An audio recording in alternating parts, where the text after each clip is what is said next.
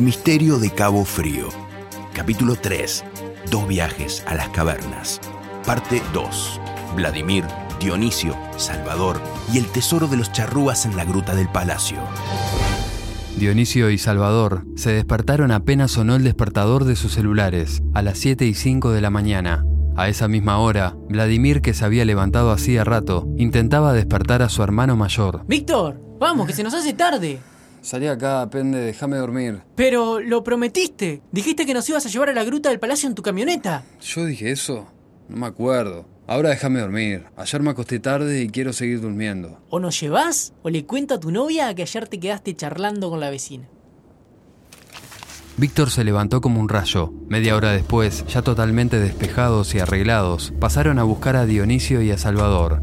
Iniciaron el viaje. Víctor subió el volumen del estéreo y aceleró. Miró por el espejo retrovisor y lo único que encontró fue la punta del faro, que a la distancia parecía un gigante asomando su cabeza sobre la copa de los árboles. Pasaron por la Plaza Artigas y Dionisio señaló hacia un sendero que se abría en uno de los laterales. Ese camino lleva a la mansión Drayton.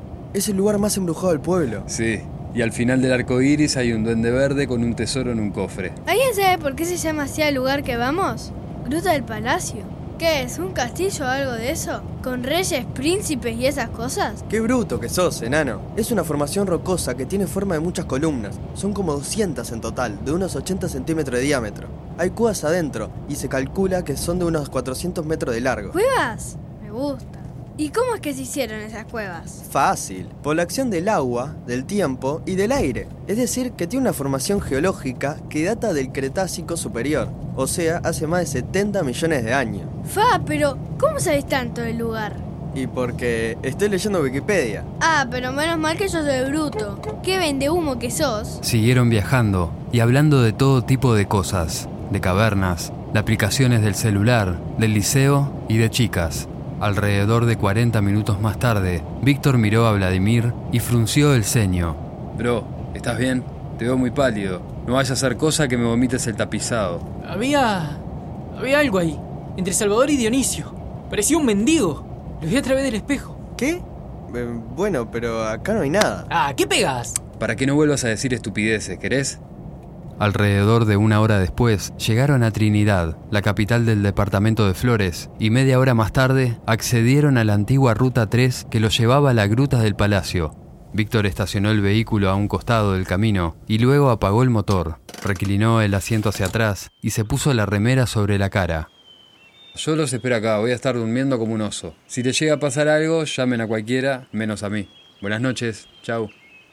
Las grutas se erigían en un ancho de 200 metros de columnas gruesas y altas. A Salvador le parecieron un montón de patas de elefantes, puestas a una distancia de un metro entre sí. Me hace acordar al monte de Ombúes. Es como... no sé cómo describirlo. Como que hay un aire místico. Es que en nuestro país hay muchos lugares mágicos. Estamos rodeados de magia. Solo que no podemos verla. ¿Viste? Dale, como vos digas, Harry Potter. Dale, vamos a acercarnos a aquellas personas que parecen que andan con un guía. Que ni siquiera los indígenas de la tribu más fuerte pueden cargarlo.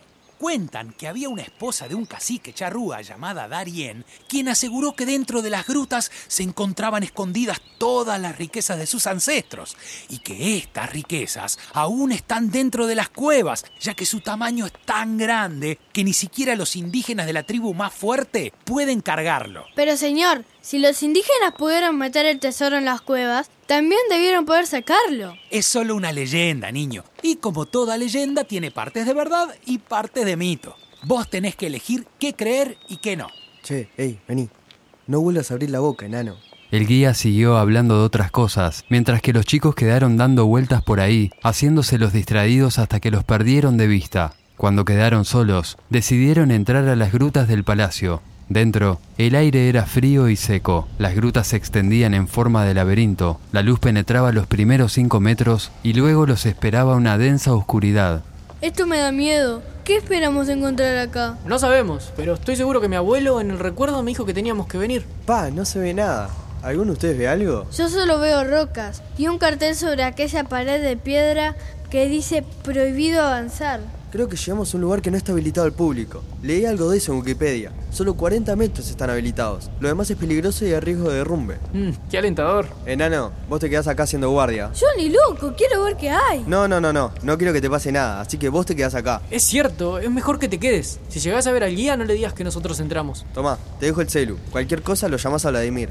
Dejaron a Salvador esperando cerca del cartel y siguieron avanzando. Hicieron unos cuantos metros, en donde solo vieron paredes de roca desnuda y enormes pozos de agua que debían sortear aferrándose a las columnas. Dionisio estaba aterrado y temía caerse al agua y ahogarse. Había leído que los pozos eran muy profundos y formaban interminables e inexploradas galerías subacuáticas. Alrededor de 20 minutos después, el aire se hizo espeso y muy húmedo. Los dos amigos se detuvieron indecisos. Pará, no tiene sentido que sigamos. No hay nada por acá. Nos vamos a perder.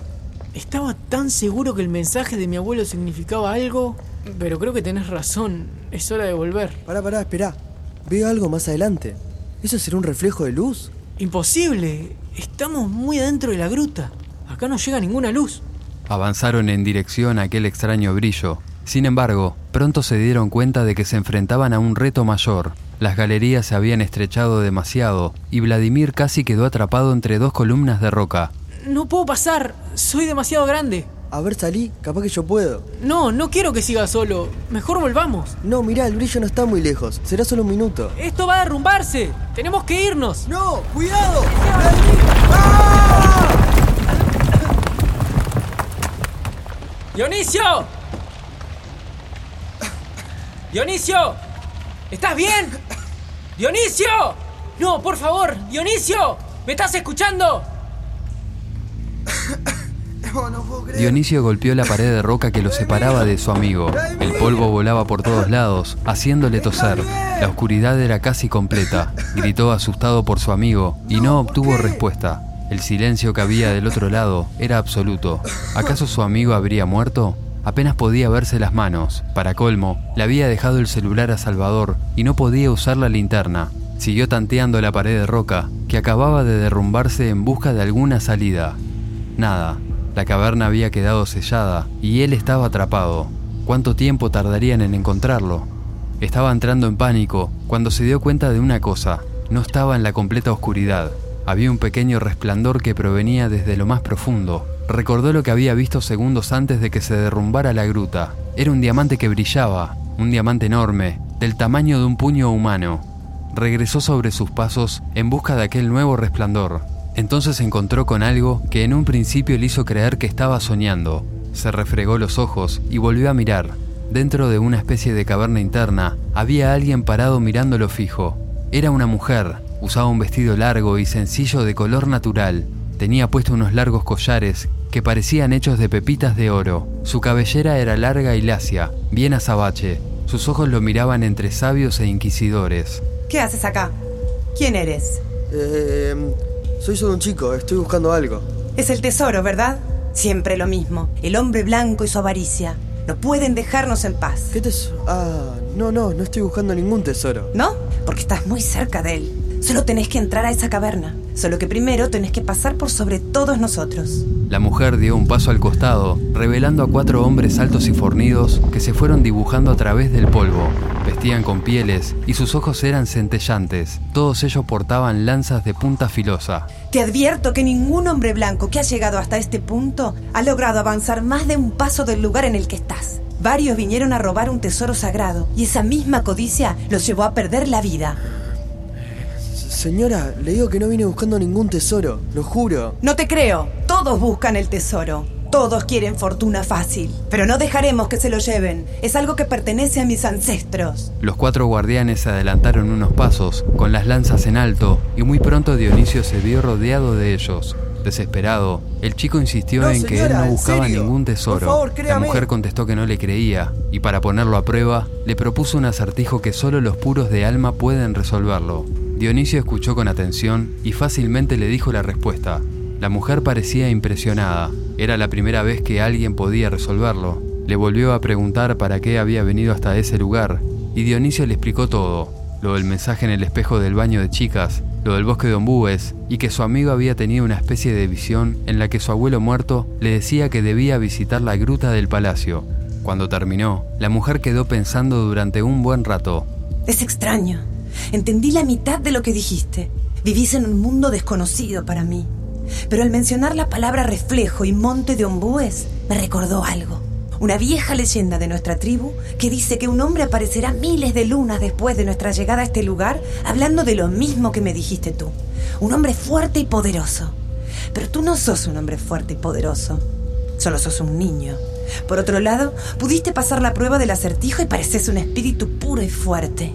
¿Qué debería hacer? La mujer se acercó a Dionisio y le entregó un viejo pergamino en la mano.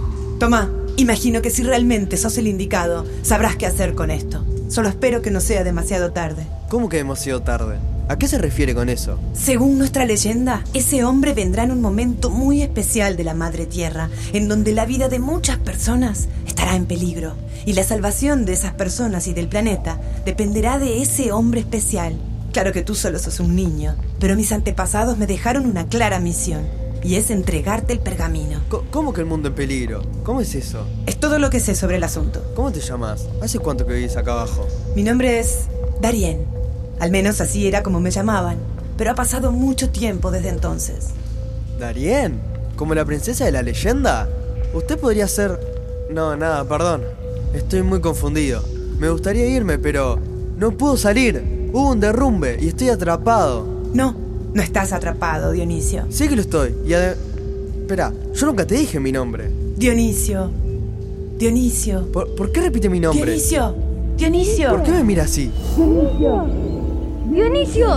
¡Despertate, Dionisio, dale! ¿Eh? Eh, ¿qué, ¿Qué pasó? Encontré el guía y le dije lo que había pasado. Por suerte, él conocía un segundo acceso y pudo sacarte de la cueva. Estabas desmayado y decías cosas sin sentido. Lo que hiciste es bien de inconsciente. No debiste entrar a esa parte de las grutas. Estás vivo de casualidad. ¿Dónde están tus padres? No, pará. Hay alguien más atrapado. Es una mujer. Estaba conmigo en la caverna. No había nadie ahí cuando entré. Solo estabas vos, semi-inconsciente. Pero estoy seguro que había una mujer. Dijo que se llamaba Darien. ¿Darien? ¿Como la princesa indígena? No, no es posible. Seguro te golpeaste la cabeza y estabas delirando. Voy a llamar a Trinidad para que nos envíen una ambulancia. Sin decir más palabra, el guía se fue y dejó a los chicos solos. Dionisio se levantó y agarró a su hermano de la remera, arrastrándolo hacia la salida. No, el guía dijo que no debíamos movernos. No, dale, no creo que sea una buena idea. Si papá y mamá se llegan a enterar de lo que pasó, nos van a matar. Además, ¿Pudiste ten- salir? ¿Cómo hiciste? es una larga historia. Salgamos rápido acá. Dionisio se subió rápido al vehículo y ordenó a su hermano mediante señas que hiciera lo mismo. Palpó algo en su bolsillo y lo sacó. Era un viejo pergamino enrollado. Recordó entonces lo que le había dicho Darien. Si realmente eres el indicado, sabrás qué hacer con esto. ¿Qué es eso? Te prometo que en el camino explico todo. Dale, vamos. Gracias por escuchar Misterio de Cabo Frío. Impulsaron este proyecto ANEP, MEC, UTEC y Plan Ceibal. Te invitamos a escuchar el próximo capítulo.